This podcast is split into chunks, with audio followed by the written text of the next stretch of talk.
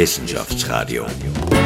Das Forschungsmagazin auf Radio Radieschen. Willkommen im Wissenschaftsradio. Mein Name ist Michel Mehle. Bis 2050 wollen wir Europa klimaneutral machen. Österreich setzt da voll auf erneuerbare Energien. Aber das ist nicht überall so. Manche Staaten und Organisationen propagieren die Kernenergie. Weltweit sind gerade 100 neue Reaktoren in Planung. Kernenergie ist CO2-arm und die Energieversorgung ist sicherer, so die Befürworter. Brauchen wir Kernkraft für die Klimawende? Wir wollen uns das heute genauer ansehen. Nikolaus Müllner arbeitet am Institut für Sicherheits- und Risikowissenschaften an der Universität für Bodenkultur. Mit ihm spreche ich heute über das Potenzial und die Gefahren der Kernkraft im Wissenschaftsradio. Wissenschaftsradio, das Forschungsmagazin der FH Wien der WKW. Willkommen im Wissenschaftsradio. Gelingt uns die Klimawende nur mit Atomkraft? Darüber spreche ich heute mit Nikolaus Müllner vom Institut für Sicherheits- und Risikoforschung an der BOKU. Hallo, Herr Müllner. Ja, guten Tag. Zehn Jahre ist der Reaktorunfall in Fukushima jetzt her. Wie ist denn gerade das Image der Atomkraft in der Welt?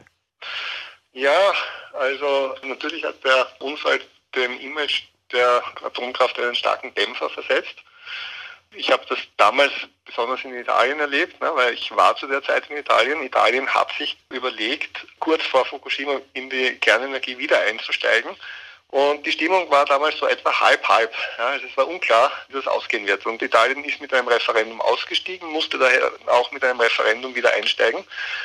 Zwei Monate vor diesem Referendum ist der Unfall von Fukushima passiert. So ein klares Referendum habe ich selten erlebt. Also über 90 Prozent haben sich dann gegen diesen Wiedereinstieg ausgesprochen. Die Stimmung scheint da schon eine Dämpfung bekommen zu haben und es dürfte langsam, sich, dürfte man da wieder ein bisschen drauf vergessen. Kommt aber auch darauf an, ob es ein Land ist, das grundsätzlich keine Energie nutzt oder nicht. Aber ich muss Ihnen sagen, ich habe dazu keine harten Zahlen. Also das ist eher so eine, eine Einschätzung. Ja. Am Institut für Sicherheits- und Risikowissenschaften an der BOKU beschäftigen Sie sich ja intensiv mit Atomkraft. Ist das in Österreich denn ein großes Thema? Ja, sollte man meinen. Ne? Warum beschäftigt sich Österreich mit nuklearer Sicherheit, mit Kerntechnik, wo doch Österreich ein Verbot hat, Kernkraftwerke zur Stromerzeugung zu betreiben? Jetzt ist es aber so, dass Österreich in seiner Nachbarschaft, so in 100 bis 200 Kilometer von der österreichischen Grenze entfernt, etwa acht Kernkraftwerke stehen hat. Wenn es dort einen Unfall gibt, machen radioaktive Freisetzungen nicht an der Grenze halt. Es ist wahrscheinlich nicht sehr zielführend, dass Österreich sich ganz ausklingt aus dieser Diskussion. Ein bisschen an der nuklearen Sicherheit weiter zu forschen, ist für Österreich schon sinnvoll aus meiner Sicht. Ja. Jetzt haben wir die Situation, dass manche Staaten und Organisationen sagen, wenn wir die Klimawende schaffen wollen, müssen wir auf Atomkraft setzen. Ganz kurz, was macht ein Atomkraftwerk denn nachhaltig? Wenn Sie sich jetzt nur die CO2-Emissionen im laufenden Betrieb von einem Kernkraftwerk anschauen, dann sind die tatsächlich sehr niedrig. Ja, also das ist im laufenden Betrieb hat ein Kernkraftwerk praktisch keine CO2-Emissionen weil eben die Energie nicht daher kommt, dass sie fossile Energieträger verbrennen, sondern eben aus der Kernspaltung. Allerdings äh, relativiert sich das ein bisschen, wenn Sie den ganzen Lebenszyklus von einem Kernkraftwerk anschauen, vor allem auch wenn Sie den Bergbau mit einbeziehen, den Sie brauchen, um das Uran zu minen und zu verarbeiten. Da hängt es dann wieder sehr stark ab vom Erzgehalt ihrer Uranmine, wie viel Energie sie brauchen, um dann letztlich Kernbrennstäbe zu fertigen. Da ist es dann so, dass die Kernenergie nicht ganz CO2-frei ist, aber doch noch weitgehend als so Low Carbon durchgeht. In dem Sinne kann man natürlich sagen, Kernenergie ist eine klimaschonende Energie. Wir haben uns damit beschäftigt, genau mit dem Thema Kernenergie zum Klimaschutz. Wie schaut das aus? Man muss da einige Sachen dazu sagen. Also erstens, den Klimaschutz brauchen wir ja sehr schnell. Die Ziele sind sehr ambitioniert ne, und bis 2040, 2050 soll die Wirtschaft nach Wünschen der Klimaschützer CO2-frei sein. Und wenn Sie sich jetzt anschauen, wie lange es dauert, um ein Kernkraftwerk zu bauen, Da sind sie vom Beginn der Idee, jetzt möchte ich ein Kernkraftwerk bauen, bis hin zu, das geht jetzt ans Netz, das sind 20 Jahre nicht sehr viel. Tschechien etwa überlegt es, ein neues Kernkraftwerk zu bauen. Dort werden 20, 25 Jahre eingeplant ja, und mittlerweile ist man bereits ein bisschen hinten nach in der Zeit. Und da geht es dann nur um bekannte Reaktoren, da geht es nur darum, Reaktoren zu bauen, die wir jetzt zur Verfügung haben, die sogenannten thermischen Reaktoren. Und zu den thermischen Reaktoren muss man sagen, wenn das dann sehr viele machen würden, ja, wenn jetzt alle sagen würden, wir setzen auf Kernkraft, um das Klima zu schützen, dann haben wir sehr schnell ein Problem mit den Uranvorräten. Dann wären die sehr schnell erschöpft. Man müsste dann umsteigen auf eine neue Technologie. Aber wenn man sich dann den Zeitrahmen anschaut, den so Entwicklung in der Kerntechnik braucht, kommt sicher zu spät. Das heißt, das, was so einigermaßen möglich ist, ist, dass man die Kerntechnik auf dem derzeitigen Niveau weiterverwendet als Klimatechnologie. Und da muss man sagen, der Beitrag ist nicht sehr hoch. Also das kann man machen, aber muss man nicht.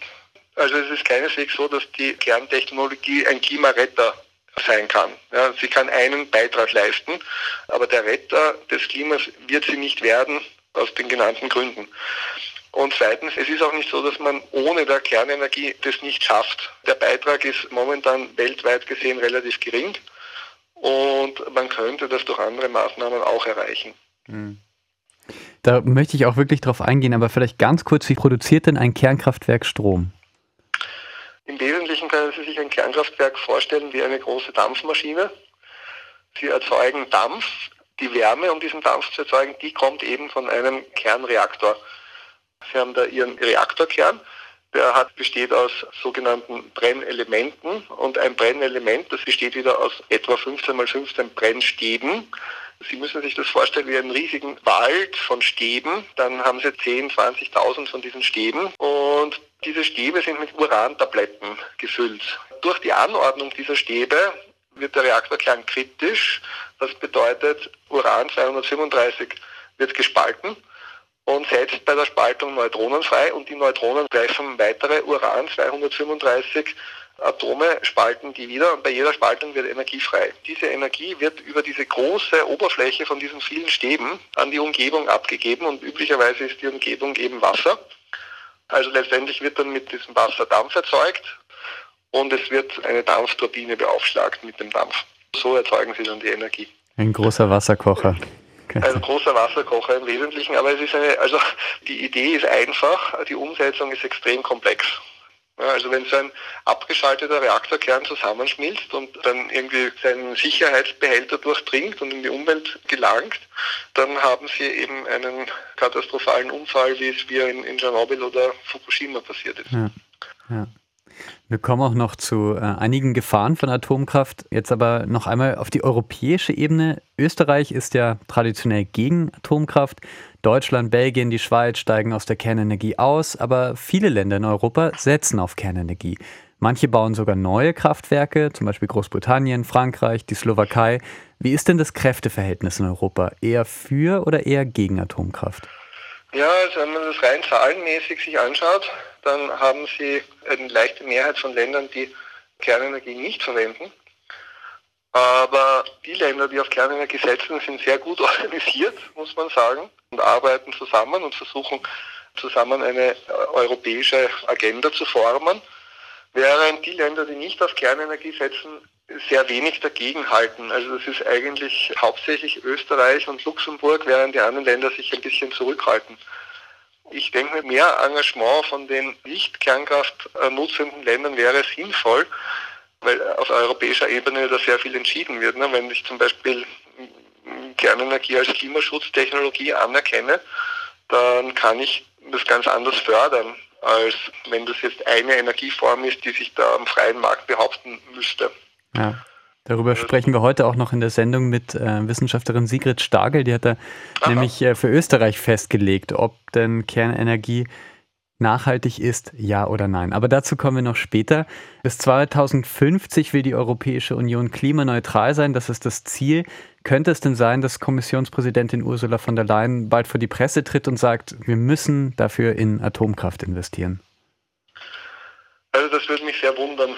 Das würde mich sehr wundern, wenn das passiert, weil bis 2050 mit Kernenergie klimaneutral, das geht sich auf keinen Fall aus. Das ist völlig ausgeschlossen. Wenn wir jetzt in die Kernenergie investieren, dass das einen signifikanten Beitrag leistet bis 2050, einfach wegen der Komplexität der Technologie und wegen den Vorlaufzeiten, die die Kernenergie hat. Wenn wir jetzt sagen würden, wir beginnen massiv zu investieren, ja, dann sehen wir die ersten Kernkraftwerke vielleicht 2040 ans Netz gehen von dem Engagement jetzt. Also das heißt 2040, 2045. Und wie schon eingangs gesagt, das ist kein Rezept für alle Länder. Wenn wir jetzt beginnen würden, massiv auszubauen, kommen wir sehr schnell in ein Problem mit den Uranressourcen. Wir müssen dann auf eine ganz neue Technologie setzen, das ist den sogenannten geschlossenen Brennstoffkreislauf und auf schnelle Brüter. Das wäre dann eine Forschungsinvestition mit offenem Ausgang und die für den Klimaschutz sicher zu spät kommt. Hm. Also allein von den Abläufen her nein, würden mhm. Sie sagen. Ja, also es würde, wie gesagt, es würde mich sehr überraschen und ich denke, es würde sehr kontroversiell diskutiert werden. Ja, ist klar. In China sind ja allein 16 Atomkraftwerke im Bau. Russland bewirbt die Technologie aktiv. In Weißrussland oder der Türkei zum Beispiel. Gibt es weltweit denn eine Renaissance der Atomkraft? Gleich im Wissenschaftsradio.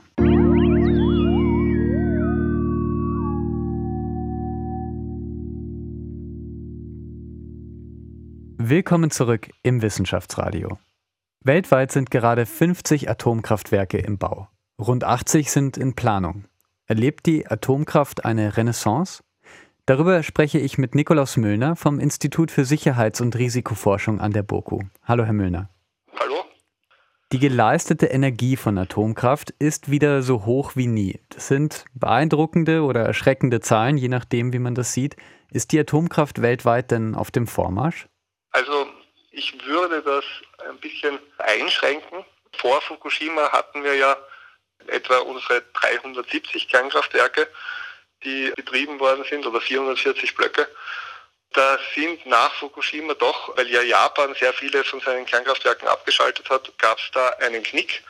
Und meines Wissens haben wir diese Zahl nicht wieder erreicht. Also das heißt, da wäre ich ein bisschen vorsichtig. Und ich würde auch generell nicht sagen, dass die Kernenergie eine Renaissance erlebt. Wenn Sie sich das äh, länderweise anschauen, in den USA haben Sie ganz wenige Neubauprojekte, die alle mit Verzögerungen zu kämpfen haben. In Europa haben Sie ganz wenige Neubauprojekte, die alle mit enormen Verzögerungen zu kämpfen haben. Man kann eigentlich sagen, das Land, das wirklich massiv ausbaut, Kernenergie ist tatsächlich China. Aber China baut nicht nur die Kernenergie aus, sondern China setzt auf alle Energieformen. Also sie haben auch bei erneuerbaren äh, oder auch bei fossilen Kraftwerken haben sie in China einfach einen sehr starken Anstieg. Wenn Sie sich die Prognosen anschauen, die IAEA macht jährliche Projektionen über die Ausbauraten der Kernenergie. Die sehen eher, dass die Kernenergie auf dem derzeitigen Niveau bleibt.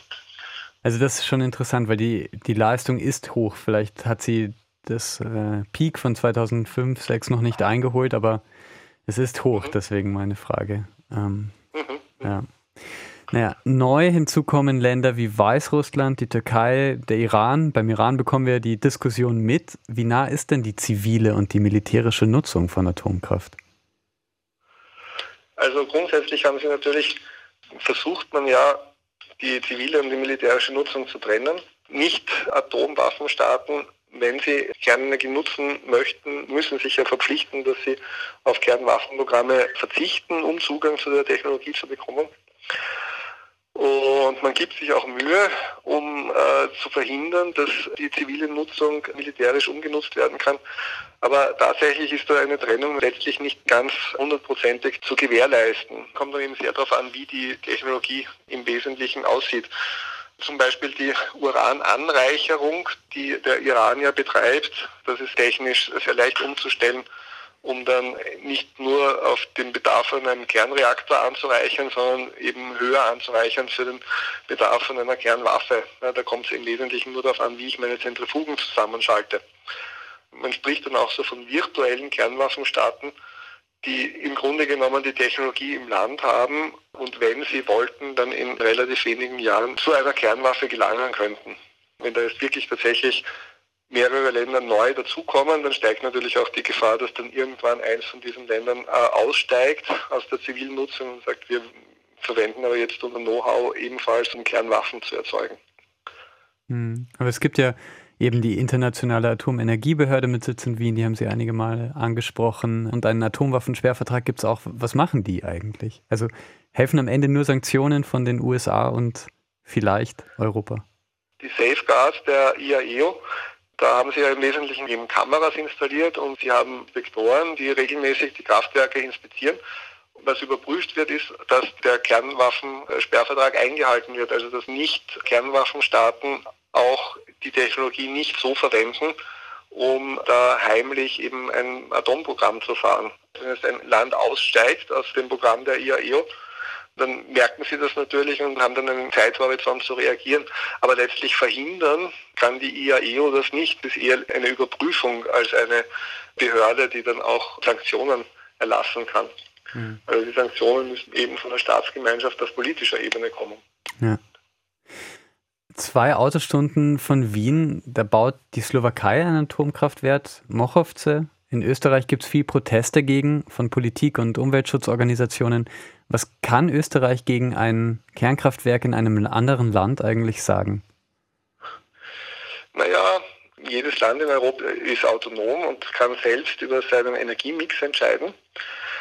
Allerdings denke ich, hat Österreich doch auch ganz gute Argumente, sich da ein bisschen einzubringen, weil wenn es zu einem größeren Unfall kommt, Kernkraft ist eine Risikotechnologie, es kann zu Unfällen kommen und wenn die Wetterlage schlecht ist, die Spaltprodukte machen an der Grenze nicht halt.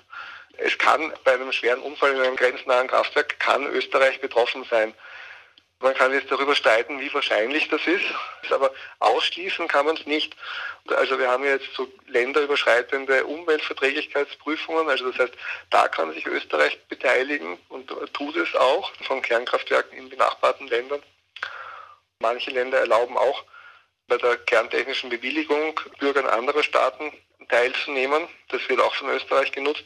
Und ich denke, es ist auch sinnvoll, dass man das tut, weil, wie gesagt, das Risiko nimmt natürlich ab mit zunehmendem Abstand von einem Kernkraftwerk, aber völlig ohne Risiko ist der Betrieb für Österreich sicherlich nicht. Hm. Mochovce, der Bau wurde 1981 begonnen. Das Kernkraftwerk ist ja schon teilweise in Betrieb, aber das ist 40 Jahre her. Wie lange kann man ein Atomkraftwerk denn betreiben? Naja, grundsätzlich wurden die Kernkraftwerke, die wir heute sehen, alle für 40 Jahre ausgelegt. das bedeutet, ihre ursprüngliche Lebensdauer hat man damals auf 40 Jahre geschätzt. Jetzt ist es so, dass sie natürlich ein Kernkraftwerk, das wird ständig erneuert. Sie haben ein Alterungsmanagement bei einem Kernkraftwerk. Sie haben ein Inventar von allen Komponenten. Sie wissen von jeder einzelnen Komponente, wie lang sie hält sozusagen, wie viel Belastung, wie viel Zyklen sie verträgt. Und wenn eine Komponente ans Ende der Lebensdauer gekommen ist, wird sie ausgetauscht. Man kann sich in gewissem Maße so ein Kernkraftwerk vorstellen wie etwas, was ständig erneuert und ständig ausgetauscht wird, bis auf einige zentrale Komponenten, die bis jetzt noch nie ausgetauscht werden konnten, wie eben zum Beispiel der Reaktordruckbehälter, in dem Sie einen Kernreaktor drinnen haben. Ja, das ist ein riesiger Stahltank, der ist so innen drin, ein Kernkraftwerk, der wurde bis jetzt noch nie ausgetauscht und der ist dann absolut limitierend für die Lebensdauer eines Kraftwerks. Der ist sehr starken Neutronenfeldern ausgesetzt. Das äh, Stahl versprödet und wenn die Versprödung einmal so weit fortgeschritten ist, dass man da die Sicherheit nicht mehr garantieren kann, dann müssen sie ein Kernkraftwerk endgültig abschalten. Und momentan ist da so die Diskussion dahingehend gegangen, dass man sagt, okay, das ist jetzt nicht nach 40 Jahren, sondern das war damals sehr konservativ angenommen. Eigentlich gehen sich 60 Jahre auch aus. Sehr viele Kernkraftwerke haben jetzt ihre Lebensdauer verlängert. Und da gibt es eben verschiedene Modelle. Ja, manche haben noch einmal so 20 Jahre zugeschlagen, andere sagen, okay, mal für 10 Jahre, nach 10 Jahren eine neue Überprüfung für die nächsten 10 Jahre. Aber momentan sehen wir ganz massiv Lebensdauerverlängerungen in Europa bei den europäischen Kraftwerken. Wie alt sind denn die Kernkraftwerke in Europa? Naja, die sind alle sehr alt. Ne? Also die sind gebaut worden so in den späten 70er, frühen 80er Jahren. Da ist eigentlich der Großteil der Flotte derzeit gebaut worden. Im Durchschnitt ist ein europäischer äh, Reaktor zwischen 35 und 40 Jahre alt. Mit dem Unfall von Tschernobyl ist zu einem Stopp gekommen vom Ausbau der Kernkraftwerke und dann mit dem Unfall von Fukushima ebenfalls. Also es sind in Europa sehr wenige neue Kraftwerke gebaut worden. Die meisten Kraftwerke kommen so aus den späten 70er, frühen 80er Jahren. Hm. Wer haftet eigentlich, wenn etwas passiert? Ja, da gibt es unterschiedliche Haftungskonventionen, die Paris Convention, die Vienna Convention, die staatenübergreifend die Haftung regeln. Innerhalb der Staaten haftet der Betreiber. Die, also Österreich ist bei keiner von diesen Konventionen Mitglied. Und der Punkt ist, dass sie da überall Haftungsobergrenzen haben, ja, die bei einigen Milliarden Euro liegen. Ein großer Kernkraftwerkunfall kann das bei weitem übersteigen. Die Kosten für Fukushima da sind so Zahlen angegeben worden zwischen 100 und 200 Milliarden Euro Schaden, der entstanden ist. Und es gibt eine Studie von IRSN in Frankreich, wo ebenfalls der Schaden für ein Kernkraftwerk in Frankreich, im Binnenland, na, also das heißt, Fukushima hatten sie ja unter Anführungszeichen noch Glück, ja, weil das Kraftwerk steht am Meer und sie hatten eine unter Anführungszeichen günstige Wettersituation. Das heißt, die meisten Freisetzungen wurden aufs Meer getragen. Aber wenn Sie im Binnenland in Frankreich, wenn Sie da einen Unfall haben, sind die Kosten für das Unfall natürlich viel höher. Also es gibt da Schätzungen von IRSN zwischen 400 und 500 Milliarden Euro. Und dafür haftet letztlich niemand. Also das kann kein Betreiber stemmen. Die Staaten verpflichten sich auch nicht, sich da gegenseitig in dieser Höhe zu haften. Also letztendlich, wenn das dann die betroffenen Bürger tragen müssen, wenn es zu so einem Unfall kommen sollte. Hm. Das nächste große Ding in der Atomkraft sozusagen sind kleine Reaktoren bis 300 Megawatt. In Estland soll ein Mini-Atomkraft, so ein Mini-Atomkraftwerk entstehen. Das Versprechen, geringere Kosten, kürzere Bauzeit und sicherer sollen sie auch sein, weil bei einem kleinen Atomkraftwerk kann ja nicht so viel passieren wie bei einem großen. Teilen Sie diese Euphorie, sage ich jetzt einmal? Ja, momentan ist das mal das Versprechen. Das muss man sich anschauen, wie das dann tatsächlich konkret realisiert wird. Was natürlich stimmt, ist, man hat weniger Vorabkosten, weniger Investitionskosten, aber die Kosten pro Kilowatt sind bei einem kleinen Reaktor eigentlich höher als bei einem großen Reaktor. Also ich kann mich erinnern, eigentlich hatte man Reaktorgrößen von 600, 700 Megawatt elektrisch, so in den 2000er Jahren, der APE 600 zum Beispiel. Der wurde nie gebaut, ja, nicht ein einziges Mal, weil man gesagt hat, er ist zu teuer. Die Kosten pro Kilowatt sind zu hoch und man hat das gelöst, indem man ihn vergrößert hat. Ja, man hat gesagt, wenn ich das Ganze größer mache, dann vergrößern sich die Kosten nicht gleich proportional wie die Leistung und hat dann einen AP1000 gebaut. Also das heißt, dass die kleinen Reaktoren jetzt günstiger sein sollen als ein großer Reaktor pro Kilowatt, das ist schwer zu glauben. Was natürlich schon stimmt, ist, dass die Investitionskosten, die Vorab-Investitionskosten kleiner sind. Und zur Sicherheit, das Risiko von einem Reaktor hängt natürlich auch davon ab, wie viel Inventar Sie haben von radioaktiven Spaltprodukten und je größer die Leistung, desto größer das radioaktive Inventar, das Sie da in Ihrem Reaktorkern haben. Allerdings ist ja das Konzept von diesen kleinen Small Modular Reaktoren, das Konzept ist es ja dann letztlich an einem Kraftwerksstandort sehr viele von diesen kleinen Reaktoren zu haben. Nicht einen großen, sondern mehrere kleine, die ich dann so schrittweise immer bauen kann, damit ich nicht alle Investitionskosten auf einmal habe. Und wenn ich dann da so einen Kraftwerkspark von 20 kleinen Reaktoren habe, ja, ob der dann so viel sicherer ist als, was weiß ich, vier große, das sei dahingestellt. Also das ist auch etwas, was man, wenn mal da die Pläne konkreter sind, sich sehr genau anschauen wird müssen. Hm. Einmal im Jahr sprechen Sie ja an der BOKU über die Gefahren der Kernkraft. Was macht Sie eigentlich so kritisch äh, gegenüber der Kernkraft? Naja, so kritisch. Also ich denke ich bewerte die Risiken dieser Technologie. Ich habe ja durchaus in der Industrie gearbeitet und für die Industrie. Also das heißt, ich habe da einen Einblick also ich würde jetzt nicht sagen, dass ich so kritisch bin. Ich denke mal, ich nenne einige Risiken, die mit dieser Technologie verbunden sind. Ob man dann letztlich diese Risiken eingehen möchte oder nicht, das muss natürlich dann ein Land für sich selbst entscheiden, wobei es auch im Hinterkopf haben sollte, dass diese Entscheidung dann eventuell für Nachbarländer auch mitgetroffen wird. Ja, mhm. aber letztlich bleibt es natürlich irgendwie Staatssache, ne, ob man das Restrisiko von so einem Kernkraftwerk eingehen möchte oder nicht. Ich persönlich denke mir, für Österreich wäre es absolut unvernünftig, jetzt auf Kernenergie zu setzen. In manchen anderen Ländern kann es vielleicht sinnvoll sein, das beizubehalten. Also ich würde nicht sagen, dass ich da jetzt irgendwie per se so kritisch bin, sondern ich sehe mich eher als jemand, der eben zu dieser Technologie arbeitet und dann die Ergebnisse seiner Arbeit präsentiert. Ja.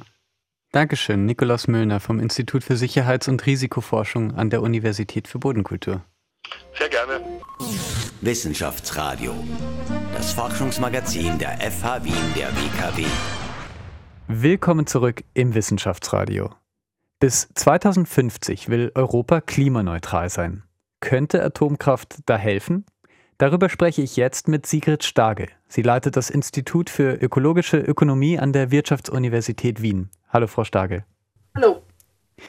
Wenn Atomkraft Teil der Klimawende wird, könnte sie mit zusätzlichen Milliarden gefördert werden. Die österreichische Bundesregierung hat sie beauftragt, die Frage zu beantworten, ist Atomkraft Teil einer nachhaltigen Energiewirtschaft? Was sagen Sie? Das ist eine bisschen größere Frage, als ich versucht habe zu beantworten. Denn eigentlich geht es darum, wie die Atomenergie nach der im nächsten Jahr in Kraft tretenden Taxonomieverordnung zu bewerten ist. Äh, kann es als eine nachhaltige Energiequelle gesehen werden, ja oder nein? Ob es dann Teil eines Energiemixes werden soll, ich glaube, das ist eine nationale Verantwortung. Die Taxonomieverordnung bietet aber einen Evaluierungsrahmen, bietet bessere Transparenz für Investoren wie auch für politische Entscheidungsträger. Mhm. Okay. Naja gut, aber die Frage ist noch nicht äh, beantwortet. Das interessiert uns natürlich sehr. Sie haben sich viele Studien dazu angesehen, also eine Literaturstudie. Ähm, zu welchem Schluss sind Sie gekommen? Das kann ich gleich vorwegnehmen. Ich bin eindeutig zu dem Schluss gekommen, dass die Kernenergie nicht als eine nachhaltige Energiequelle gesehen werden kann. Und Dafür habe ich mir sehr viele Studien angesehen äh, und vielleicht nur mal ganz kurz zur Methode, die in der Taxonomieverordnung sozusagen als Raster vorgegeben ist. Äh, sie erfordert ja äh, drei Bedingungen, das erfüllt sein müssen. Einerseits, dass der Untersuchungsgegenstand, in dem Fall eben eine Technologie, die Atomtechnologie, für die Elektrizitätsgewinnung einerseits einen wesentlichen Beitrag zu einem der in der Taxonomieverordnung genannten sechs Umweltziele leistet da würde sich anbieten Klimaschutz, äh, weil Kernenergie im Vergleich zu anderen, vor allem im Vergleich zu den fossilen Energieträgern, deutlich weniger Klimagase emittiert in der Generierung von Elektrizität. Also das wäre sozusagen der Punkt eins. Und äh, Punkt zwei, der dann auch noch erfüllt sein muss, ist do no significant harm in allen Umweltzielen. Das heißt, dass es reicht nicht in einem einen positiven Beitrag zu leisten, äh, sondern man darf auch in allen anderen Umweltzielen keinen signifikanten negativen Beitrag leisten. Und der dritte Punkt ist dann noch, dass die internationalen Sozialstandards in der Produktion eingehalten werden müssen. Zu den Ergebnissen, also die Grundmessage habe ich schon vorweggenommen. Zum Kriterium 1 sagt, äh, Kernenergie ist im Vergleich zu fossilen Energiequellen emittiert äh, weniger Treibhausgasemissionen. Jedoch im Vergleich zu einigen anderen Energiequellen, die relativ reichlich zur Verfügung stehen, vor allem erneuerbare Energieträger, äh, gilt Kernenergie nicht mehr als Best in Class und ist daher selbst nach Kriterium 1 in Frage zu stellen. Ja. Nach Kriterium 2, dieses Do No Significant Harm in allen Umweltzielen, haben wir uns natürlich sowas angeschaut wie äh, Risiken äh, nuklearer Unfälle, wie auch erhöhte Wassertemperaturen und reduzierte Wasserführung, was das für Auswirkungen dann auf die Ökosysteme hat, Risiken, Dürre- und Hitzeschäden in Europa zum Beispiel, dass die in den letzten Jahren gestiegen sind und was das für den Energiesektor bedeutet. Dann auch die Auswirkungen auf die menschliche Gesundheit, wo es einerseits hochdosierte ionisierende Strahlung wo es relativ klar ist in der akademischen Literatur, dass die negativ ist, die Wirkung. Bei der niedrig dosierten Strahlung ist die akademische Diskussion noch nicht abgeschlossen. Das heißt, es ist umstritten. Und dann haben wir uns noch Uranabbau angesehen bezüglich der Mengen von Abfallstoffen und Prozesswasser und radioaktiver Stoffe, Metalle, Säuren und so weiter, wie auch der sozialen Bedingungen und sind zu dem Schluss gekommen, dass auch bezüglich des äh, Uranabbaus die Umweltauswirkungen auf biologische Vielfalt und Ökosysteme zwar noch weniger forscht ist, aber es gibt Anzeichen dafür, dass es negative Auswirkungen durch den Uranabbau gibt. also jenseits der Abfallstoffe und des Prozesswassers auch negative Auswirkungen auf die Ökosysteme. Und auch die Arbeitsbedingungen im Uranbergbau sind gut dokumentiert als negative, also nicht den internationalen Standards entsprechend. Mhm. Ja. Das heißt also relativ umfassend haben wir jetzt das Kriterium 2 angesehen, also die sechs Umweltdimensionen und sind halt zu dem Schluss gekommen, dass Atomenergie hier nicht dem No Significant Harm Kriterium entspricht. Kriterium 1 ist umstritten, also ob es wirklich einen positiven Beitrag leistet äh, und Kriterium 3 mit den Sozialstandards erfüllt es auch nicht. Das heißt also, es ist relativ durchgängig und wir könnten dann noch über die kleinen Reaktoren äh, sprechen, die versuchen, das Problem zu adressieren, vor allem das Risikoproblem zu adressieren, oder wir könnten noch darüber sprechen, ob es eine geeignete Brückentechnologie ist. Ja, über die Small Modular äh, Reactors haben wir schon mit Nikolaus Müllner gesprochen. Die Position Österreichs bei der Atomenergie, unabhängig jetzt äh, von dem, was Sie natürlich jetzt herausgefunden haben, aber ist bekannt, was was ändert sich, wenn, wenn Frankreich, Polen, Tschechien, die Slowakei, Ungarn, Bulgarien, Slowenien auf Kernkraft zum Klimaschutz setzen? Endet diese wissenschaftliche Arbeit von Ihnen die Diskussion, ob denn Kernkraft für die Klimawende herangezogen werden kann? Naja, nach europäischen Kriterien dürfen dann halt Investoren werden darüber informiert via der Taxonomie und vermutlich auch öffentliche Entscheidungsträger. Das heißt also, wenn das Ziel ist, zum Beispiel aus öffentlichen Förderungen nachhaltige Produktionsweisen zu unterstützen und die Atomenergie ist halt laut EU-Taxonomie nicht als nachhaltig einzustufen, dann können halt vielleicht keine öffentlichen Subventionen dafür ausgegeben werden. Das könnte eine Schlussfolgerung davon sein. Ja. Sie beschäftigen sich an Ihrem Institut mit den biophysikalischen Grenzen unseres Wirtschaftens. Das bedeutet, wo leben wir über die Grenzen von Planet Erde hinaus? Wie ist das denn beim Uranabbau? Haben Sie sich das angesehen? Ist das ein Rohstoff, den wir für sehr lange Zeit für Atomkraftwerke verwenden könnten?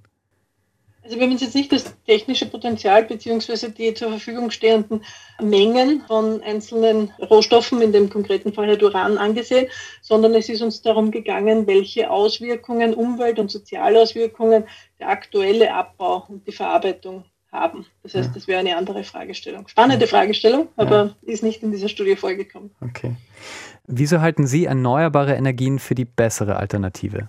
Äh, aus volkswirtschaftlicher Perspektive war es schon seit längerem klar, dass wenn man alle Dimensionen der Wirkungen, positive wie negative Wirkungen, mit einrechnet, dass die Erneuerbaren relativ gut abschneiden.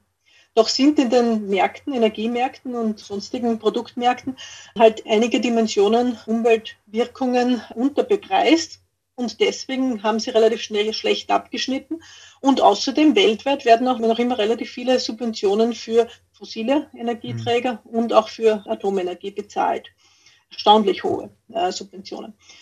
Mittlerweile hat sich aber am Markt der Erneuerbaren etwas getan, und zwar eine technologische Verbesserung, die zu deutlichen Preisstürzen geführt hat, vor allem bei Photovoltaik teilweise auch bei Wind. Äh, beim äh, Wasserkraft war es eh schon klar, das war schon seit langem bei Grid Parity, also beim gleichen Kosten wie die beste Technologie, also die günstigste Technologie. Und äh, dort sind wir jetzt auch bei den neueren Versionen von erneuerbaren Energieträgern. Nicht bei allen, aber bei vielen, wie zum Beispiel eben Photovoltaik. Und das ist ein Gamechanger. Deswegen braucht man nicht mehr darauf setzen, auf Atomenergie, um eine nachhaltige Energiequelle zu haben, äh, sondern man kann auf die Erneuerbaren setzen. Dann sage ich vielen Dank, Sigrid Stagel, Leiterin des Instituts äh, für Ecological Economy an der WU Wien. Sehr gerne. Wissenschaftsradio, das Forschungsmagazin der FH Wien der WKW. Ist Kernenergie eine gute Idee für die Klimawende? Meine Interviewgäste in dieser Sendung sagen ziemlich klar Nein. Zu Gast waren Nikolaus Müllner von der BOKU und Sigrid Stagel von der WU Wien. Die Diskussion wird uns wohl trotzdem nicht erspart bleiben. Andere Länder in der EU setzen auf Kernkraft für den Klimaschutz. Dass Kernenergie Teil des Green Deal wird, wäre aber schon sehr überraschend. Ich bedanke mich fürs Zuhören. Das war's für heute vom Wissenschaftsradio. Mein Name ist Michelle Mehle. All unsere Sendungen gibt's auch im Podcast und wenn ihr wollt, hören wir uns kommenden Dienstag wieder im Wissenschaftsradio von 10 bis 11 auf Radio Radieschen. Wissenschaftsradio, das Forschungsmagazin. Jeden Dienstag von 10 bis 11. Alle Infos unter radio-radieschen.at.